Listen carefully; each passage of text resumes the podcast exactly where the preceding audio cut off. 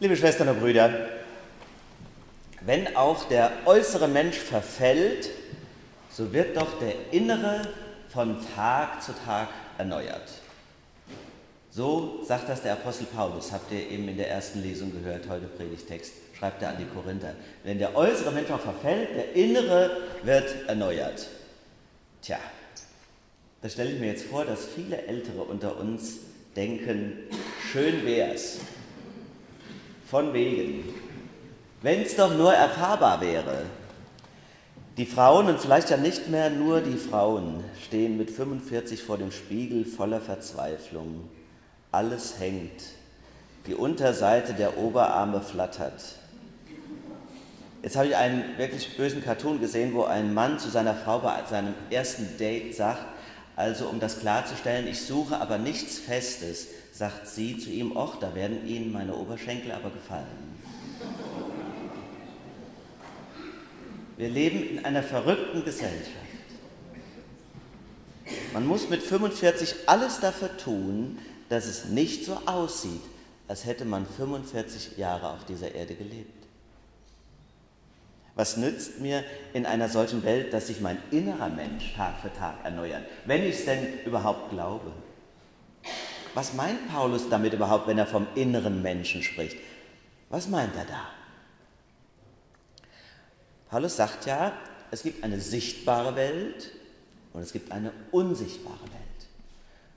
Und unser Problem ist, dass wir viel zu sehr immer schauen auf das Sichtbare, das Unsichtbare ganz vergessen. Und damit verschließen wir uns für den Machtbereich Gottes. All unsere Vertraurigkeit und unsere Verzweiflung hier auf Erden, so sagt er, wird immer begrenzt sein. Warum wird die immer begrenzt sein? Weil ja alles Irdische begrenzt ist. Ist ja klar. Alles Sichtbare ist zeitlich. Nur das Unsichtbare, das ist ewig. Es geht aber bei Paulus nicht, dass ihr das falsch versteht, jetzt nicht um eine billige Vertröstung auf das Jenseits nach dem Motto, kein Problem, wenn es dir hier schlecht geht, freu dich auf den Himmel. Das war ja schon der politische Vorwurf des Marxismus, Religion als Opium fürs Volk. Paulus aber meint etwas anderes. Er will die Wirklichkeit des Himmels hier in mein Jetzt und mein Leben hier und jetzt hineinholen. Die dem Leiden unterworfene, totgeweihte Existenz empfängt durch die Verbindung mit Jesus Christus schon jetzt eine Kraft, die sich täglich erneuert. Das will er sagen. Eine Kraft, die mir Freude gibt, Gelassenheit, Energie, auch und gerade vor dem Spiegel. Sich liebevoll ansehen, jede Falte genießen und sagen, das bin ich, das bin ich. Mein gelebtes Leben mit Höhen und Tiefen, mit allem, was mich ausmacht.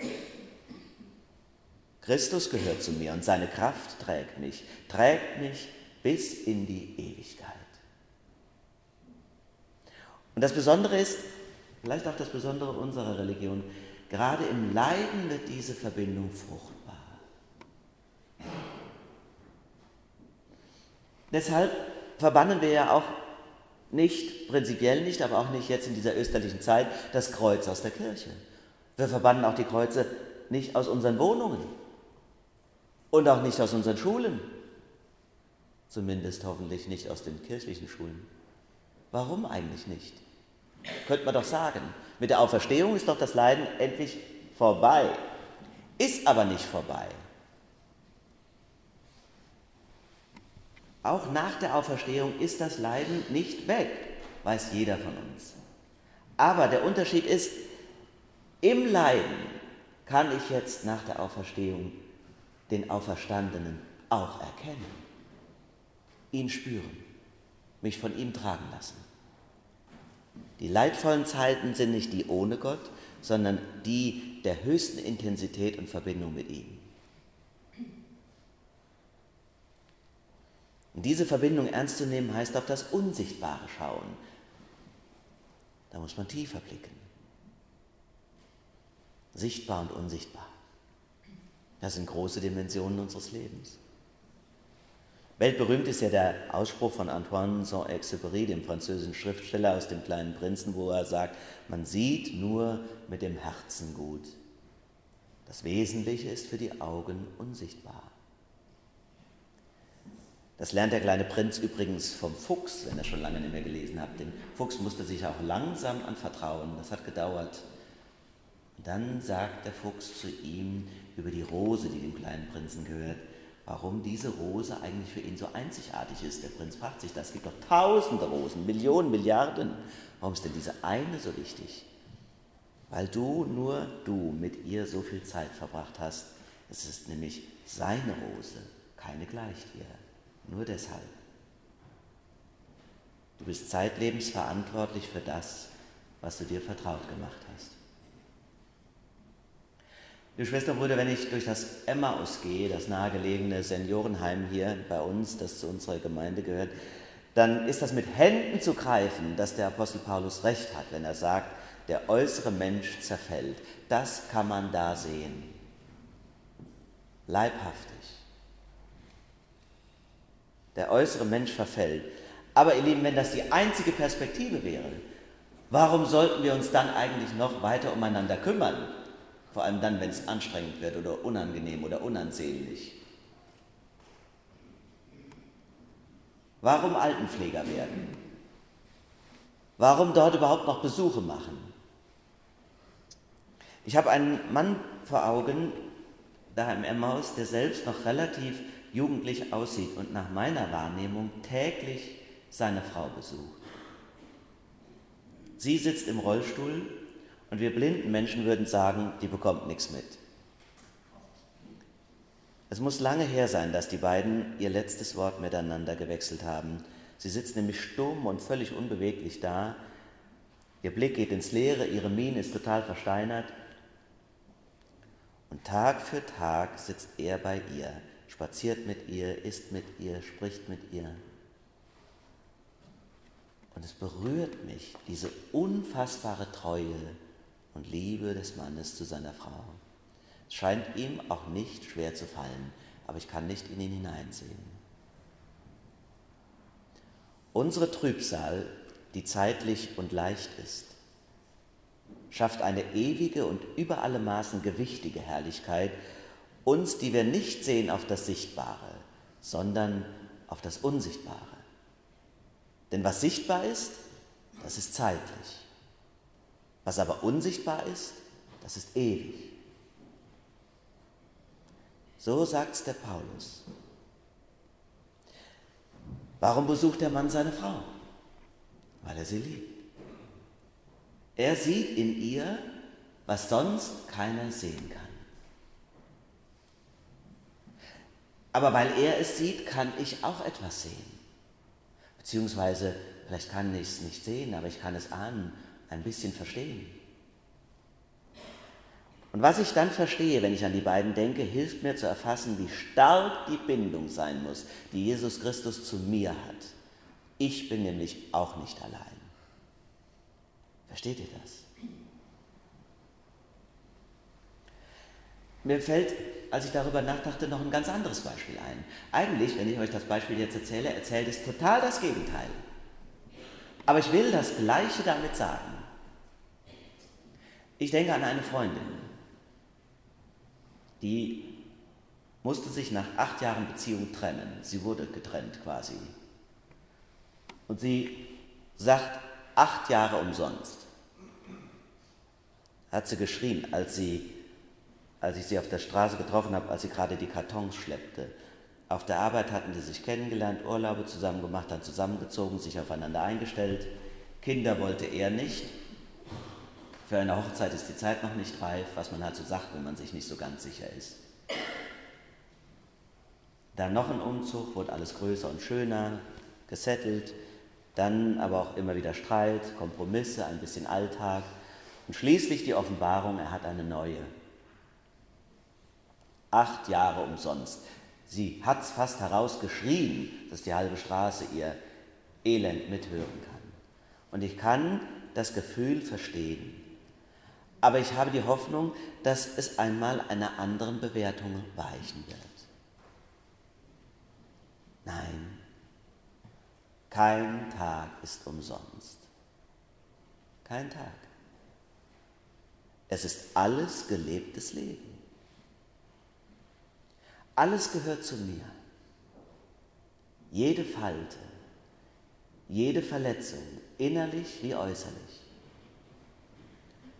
Es ist mein eigenes Leben, mit dem ich mich vertraut gemacht habe, für das ich auch verantwortlich bin. Ich kann nichts rausstreichen, muss das aber auch gar nicht. Das ist das Geheimnis. Ich muss es gar nicht. Wie doof, so zu denken.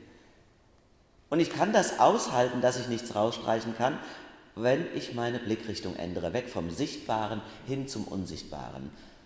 Dieser irdische Blick, die ja, betrogene Freundin oder die sich betrogen fühlende Freundin, die könnte und wird wahrscheinlich sagen, keine Hochzeit, keine Kinder, kein Mann, der mich lieb hat, kein trautes Heim, kann man alles sagen. Aber das Wesentliche ist für die Augen unsichtbar. Auch für die achtjährige unvollendete Beziehung gilt, ich habe geliebt, ich habe gehofft, ich habe gelitten, ich habe Leben erfahren. Und, fragt sie mich, Wer fährt mich einmal im Rollstuhl und besucht mich treu im Altenheim, wenn ich alt und krank bin? So fragt man sich, wenn man sich betrogen fühlt und wieder auf dem Singlemarkt behaupten muss. Übrigens immer noch sehr anstrengend auf dem Singlemarkt, trotz der vielen Apps. Dann aber, ihr Lieben, gilt es zu bedenken, auch der Mann im Emmaus musste sich von seiner Frau trennen. Er lebt nicht mehr mit der zusammen, in die er sich einmal verliebt hat, mit der er Kinder großzog und mit der er lachen konnte und weinen. Auch er hat sich sein Alter womöglich anders vorgestellt. Warum sagt er nicht, es war alles umsonst? Schauen Sie sich mal meine Frau an. Weil es falsch wäre. Es entspräche auch nicht der Wahrheit weil es nie der Wahrheit entspricht, wenn wir so über unser Leben oder über unseren Tod nachdenken. Nein. Wir werden immer wieder erneuert, auf und gerade in der Stunde unseres Todes. Das ist das Versprechen Jesu. Die Verbindung reißt nicht ab.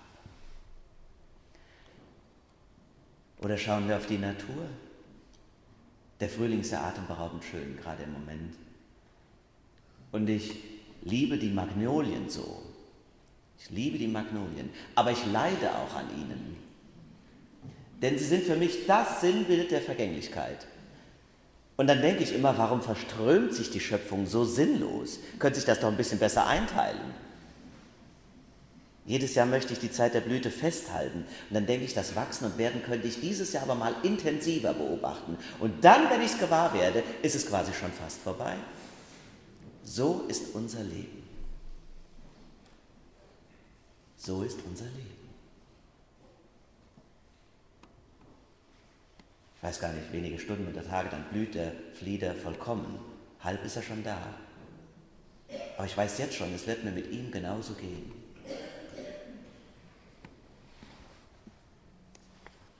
Wie lieblich ist der Maien. Wir schlagen jetzt der Zeit ein Schnippchen. Wenn man sich so am Mai freut, dann singt man die Lieder einfach schon im April, dann ist die Zeit länger. Es ist das Lied, das der Jugendkonzertchor für uns singt. Vielleicht mag besonders diese Strophe uns trösten, wo es heißt, habt noch zwei Minuten Zeit. Oder eine. Herr, lass die Sonne blicken ins finstere Herze mein damit sich's möge schicken, fröhlich im Geist zu sein, die größte Lust zu haben, allein an deinem Wort, das mich im Kreuz kann laden und weist des Himmels fort. Wir werden täglich erneuert. Die Verbindung reißt nicht ab. Amen. Der Friede Gottes, der höher ist als alle unsere Vernunft, bewahre unsere Herzen und Sinne in Christus Jesus.